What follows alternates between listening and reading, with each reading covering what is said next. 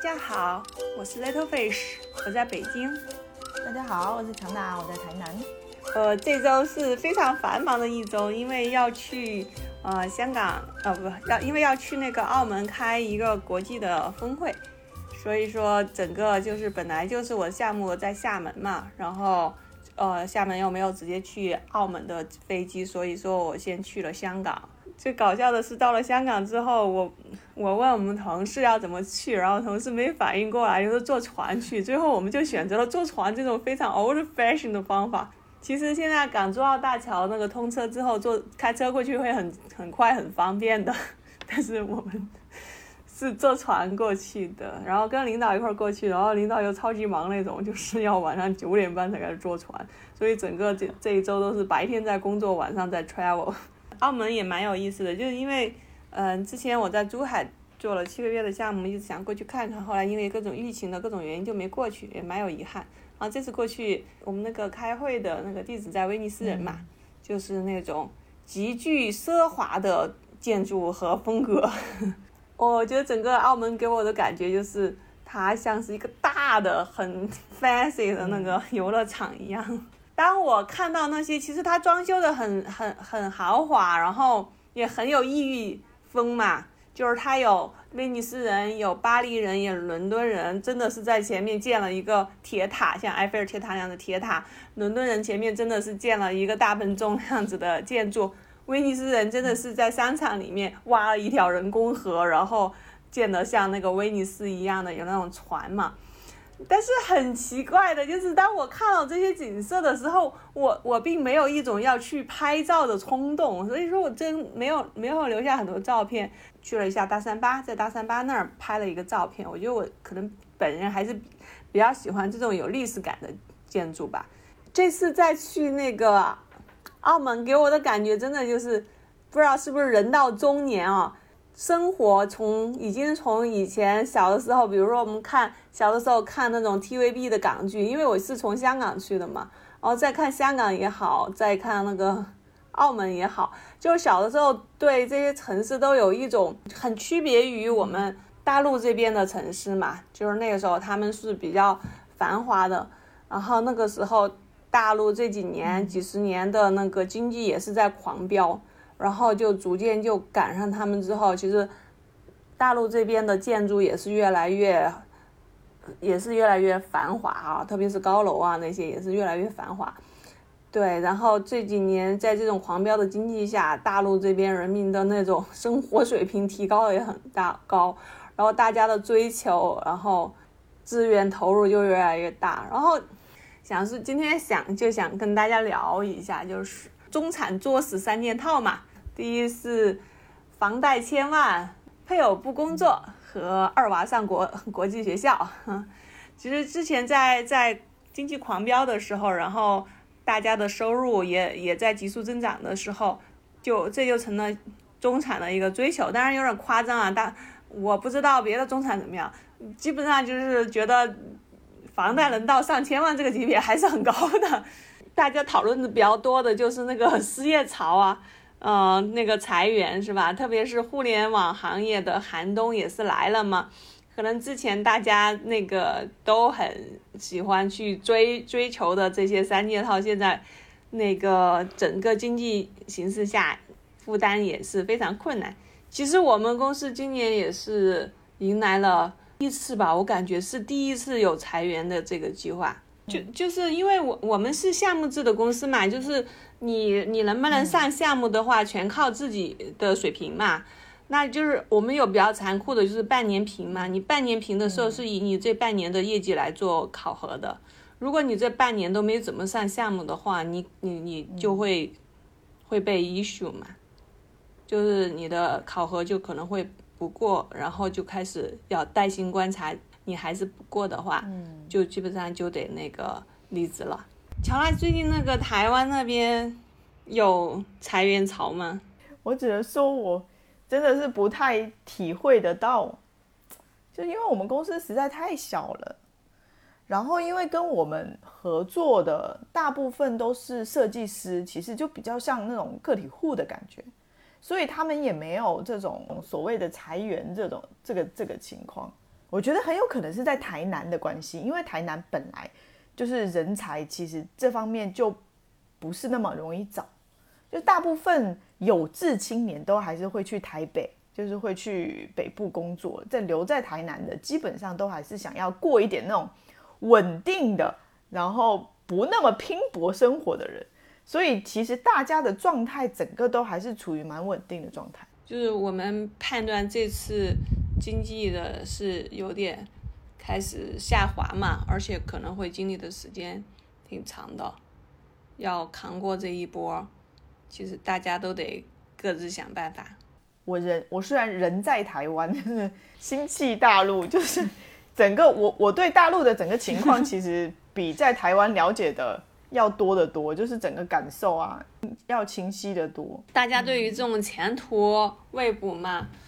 就是也开始逐渐的采用这些比较简单一点的生活，所以露营潮啊这些也发展起来。其实相对而言，对于别的休闲运动来讲，都还是比较便宜一点的消费方式。露营的人群很可怕的，是吗？因为我们公司有在做露营方面的用品嘛，你就会发现露营的人潮哦，几乎就是把他的家给搬搬出去了，就是几乎是用搬家的方式，而且他每个东西都贵的要死。就是我们跟一个就是台湾非常有名的一个露营露营品牌，他们是做自有品牌，就是自己设计，然后自己找工厂代工这样子。他们的东西只要在我们网站上上架，一上架真的就很像那个直播，你我们都没没有在直播那种喊三二一的这一种哦，几乎五分钟之内全部抢光。我就在想说，这些人是每天都守在我们网站上刷这个东西，到底有没有就是有没有库存的吗？超级可怕的，很可怕。我觉得这个这个活动的好处就是它丰俭由人。它不像你以前那种旅游啊之类的啊，它毕竟有一定的机票的霸值在那儿。像露营，我记得我是从那个读研究生开始露营的。嗯，那时候为什么露营呢？比如说我们那个七国庆七天假，其实对于北京来讲，这个季节非常的好，因为北京的秋天非常漂亮，特别是自然那个风光嘛。在十一的时候，那个山上的颜色是很有层次的。五颜六色的，有些叶子黄了，有些叶子红了，有些还是绿的。但是呢，十一出了名的北京旅出去旅游的话会挤爆的嘛。所以我们十一的时候，当时我我去那个我们几我们高校每个高校都出了一个人，然后去内蒙古做志愿者，然后就认识了一帮朋友。你想，既然去去内蒙古当志愿者的，都是一一帮喜欢玩的嘛。然后我们就回来之后，就十一就组织出去露营。就觉得当时就觉得这个活动特别好，一一方面很省钱，因为我们爬的山也是不要门票的山，你所有的开支可能就是从学校到那个山的路费，然后再买点吃的，买点水，然后就就开始。然后装备我们是租的嘛，也很便宜，所以整个一趟下来，我就觉得就是很累，因为要负重爬山，然后比较苦一点，然后因为你吃的东西都比较。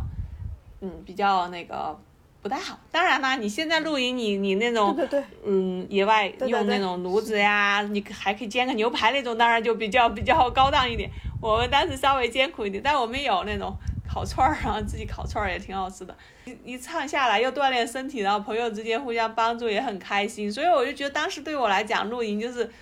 真的是十一很好的一种避开人群又很低消费的一种一种活动。后来。嗯，然后工作工作之后也陆陆续续自己买一些装备，最基本的就是睡袋嘛，因为你毕竟租睡袋的话，那个它的那个卫生条件不是那么好，它又是一个贴身的一个用品。然后，嗯，你自己买的话，其实对于我们露营来讲的话，就是特别是负重露营嘛，你当然就希望能够用最轻的那个装备。满足你的御寒啊这些需求，所以你会去买一些稍微好一点的睡袋的话，它就会轻一点，就能达到你的抗抗你的那个温度的需求。还有那个帐篷啊那些，你可以买一点比较轻一点的高强度的一些帐篷，然后你整个来讲你的负重就会降降低嘛。所以那时候自己也陆陆续续买了一些装备。所以整个来讲，我觉得并不是一个很很奢侈的。当然，我觉得现在所谓的露营就是可能在公园边上。但是呢，他要需要他需要架一个 炉子起来，然后开始做牛排啊之类的，然后要有有还要有椅子，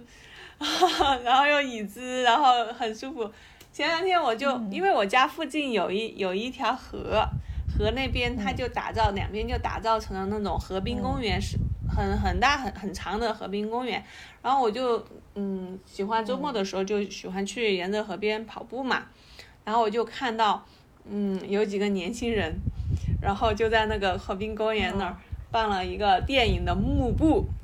嗯，再放一个桌子，有很多吃的，然后放了几把椅子，还弄了那种灯，你知道吗？就那种过节的那种圣诞节那种灯，把它亮起来，然后几个人在那儿看电影，就氛围感非常足。我所以我觉得像露营这种东西，真的就是分分拣由人，你可能只需要一个帐篷，或者只需要一个天幕。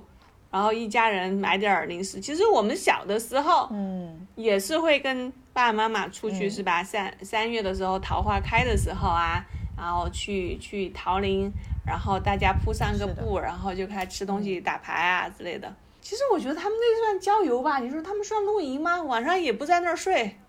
就把帐篷搭一搭，然后在外面烤个牛排啊，吃完回来了。其实我觉得我对这个事情感受不深，其实也是因为我在台南的关系。因为台南真的，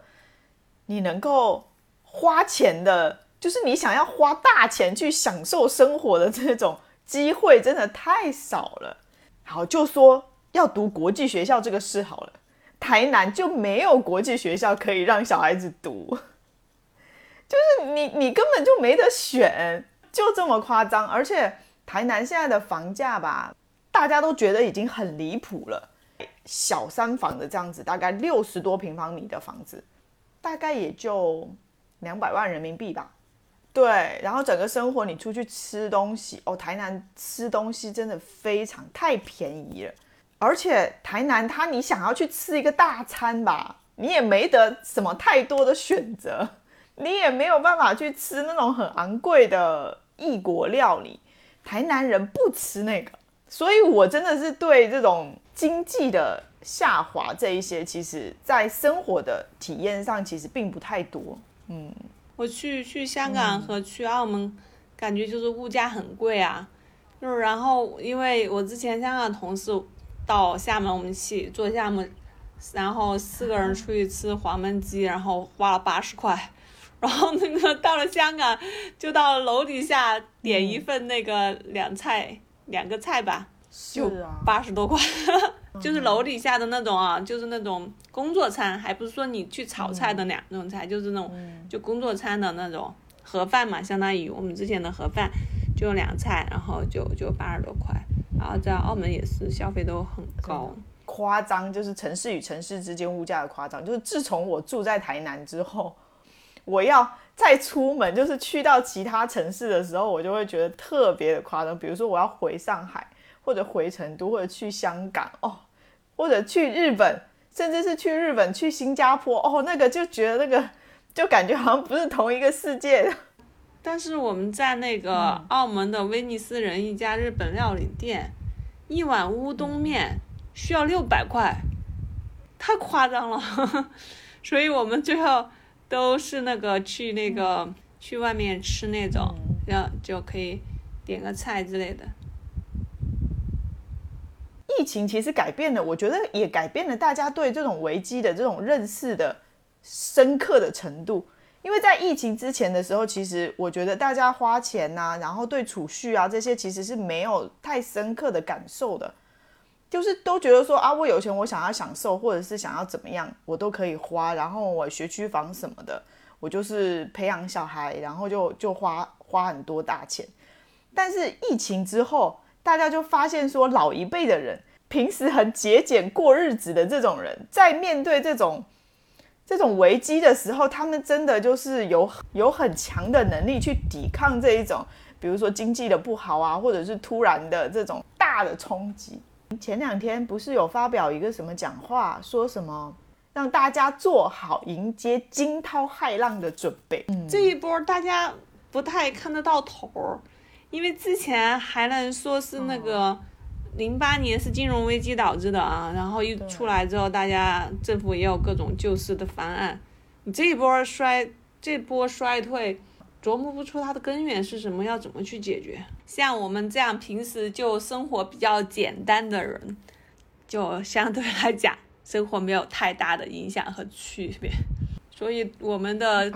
精神生活开销就是买买书，就像说就是斯多葛学派最经典的论点就是人生如朝露嘛，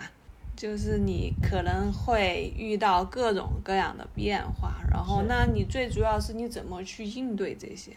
怎么在在各种会消失的条件下，然后你去修炼你的心性。就是二战之后吧，过得太平静了，就是整个感觉好像所谓的就是都欣欣向荣，特别像我们这一代人，就是完全好像都没有经历过什么特别的大的灾难性的这种冲击。虽然父母都一直都会讲嘛，你要未雨绸缪啊，然后你要你要为你自己将来做准备啊，可是我们哪会觉得说这件事情是马上就应该考虑的？也许我们会觉得这是重要的。是啊，好像我们应该是要，好像应该看远一点，万一怎么怎么怎么的，呃，我们应该要怎么怎么。但是其实没有人会把这件事情未雨绸缪这件事情，把它放到眼皮子底下，说我马上就要做这件事情，我不做这件事情，我很有可能这个就日子就没办法过了。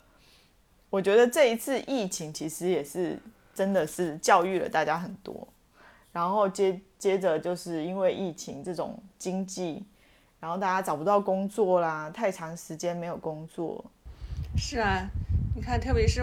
我们这一代人，真的是什么都赶上。人到中年的，要面临经济的下滑，然后那个 就是说到那个裁员嘛，可能那个工资又下滑，房子又跌了。你说把房子卖了也不行，房子也卖不出去，价格又在跌，然后工资又在下滑。真的是双重打击。我觉得像像我们家庭这种小孩子就读门口的公立学校，也没有买学区房，然后房子因为不是学区房，也不是特别贵，也没有什么太多的贷款，然后两个人都一直没有一个人敢辞职，都是在工作，所以这个三件套我们一样都不具备。我觉得我们可能属于真的是那比较保守的那一堆人呢，就像你说的，有不是未雨绸缪，就一直在一直在那个筹谋的那种，还是具有一定的抗风险能力的。对，你们家看起来应该是我们三个人当中抗风险能力应该是最高的。对，我觉得这个就是一个 balance，就是你想，我们一直就属于那种消费非常少、过极简主义生活的嘛。所以说，我们可能一开始就没有怎么消费，然后就买了房子嘛。买了房子之后，也没有想过要去还学区房，也没有说小孩要去读国际学校，或者是有什么大的开销。所以整个就属于那种比较，你说的老一辈的那种传统思想，一直在预防风险。因为之前其实我跟。跟我老公两个人都在国企嘛，然后我们那个国企其实跟大家想的不太一样，就是我们那个行业它也是有周期的。我觉得对于互联网的人来讲，他们可能之前没有经历过这种周期性，所以一下被打懵了，觉得哦接受不了，所以他们可能以前有钱的时候就比较。啊，能够去去大胆的去投资房子也好，投资孩子的教育也好，但是对我们来讲，就是我们从我我念大学的第一年进去的时候，当时就我们行业，我们每次行业差不多每十年五年到十年就会有一个波谷，就是它一直是一个波峰波谷这样子的行业，所以我们刚进大学的时候，那个时候就属于最差的时候。大家都在转专业，还有一些压根儿就录取了也都不来，或者是来了读了读了一个星期就退学了，回去宁可重新那个呃再复读再考考大学这样子的，所以当时一片哀嚎。然后等到我们毕业那一年，又到了那个波峰，就是各我们行业内的公司啊，个个都来抢人的那种。但是等到我那个工作读完研究生出来工作，刚开始，其实在我工作前两年，又就是那种持续那一波，然后大家就啊特别工资涨的速度都特别快。然后等到我们零八年金融危机之后，又开始进入一个衰退区。嗯，过个五年好了一阵，然后然后过个五年又到下面，所以我们的工资经常是拦腰斩。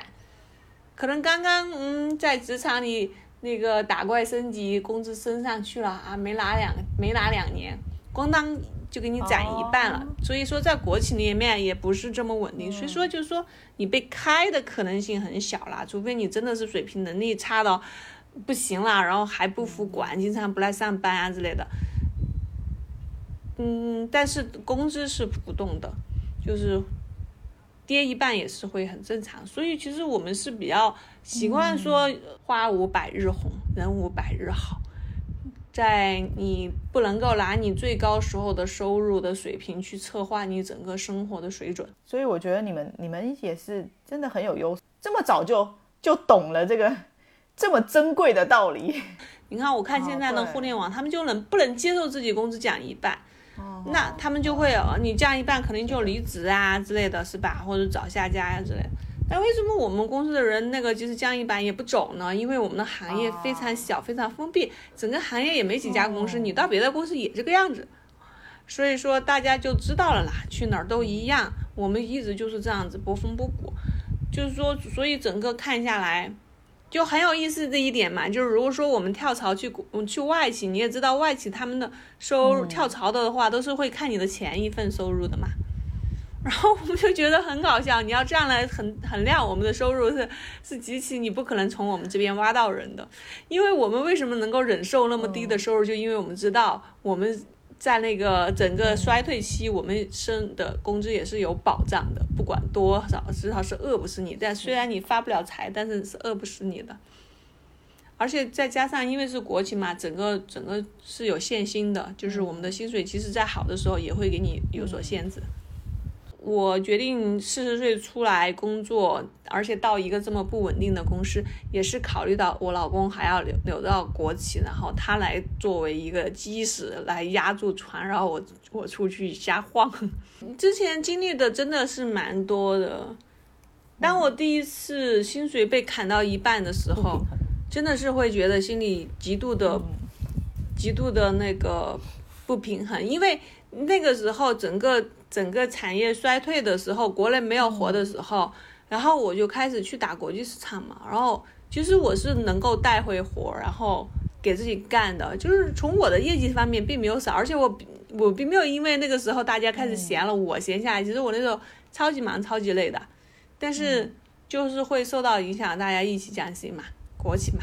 然后所以那时候心里是也是很难去接受这样子的一个事实。只能去，要不你就接受，要不就离开嘛。比较好的一点就是说，至少我从这一波里面走过来，就是说，你你即使在这种衰退的时候，因为我通过打国际市场，然后自己的没有停下来啊，就是还是自己一个学习的过程嘛，然后能力是有所提升的，会帮你有一个更好的准备，当下一个。机会来的时候，当有另外一个平台的时候，你可以顺利的过渡过去，保持学习，保持进步，就是保持，就是去积蓄能量，然后为下一次做准备，这个也真的是很重要。对啊，我觉得未来的，我觉得中国那个几十年经济狂飙的时代已经结束了，你有很有可能是像我们之前一样，你总是在面临一个震动的一个期间，那你就。只能是在低谷的时候，然后自己不停的学习，然后充实自己，然后看看自己还能在哪方面具备能力，然后等到走出低谷的时候，波峰的时候，然后去一个更好的平台，或者你本身的公司这个时候发展好，你也能够跟着一起发展的更好。曾经那种稳定向上的那种期待就不太会有了。我觉得这个真的好宝贵，这个如果不是过来人。其实真的就很少会，就是有这种体验。对啊，他就说冬天不适合打猎嘛，是冬天适合在家修修网，对吧？等等到春天来的时候再出去打猎。感觉在大时代面前哈，就是感觉好像我们也不能活得太任性。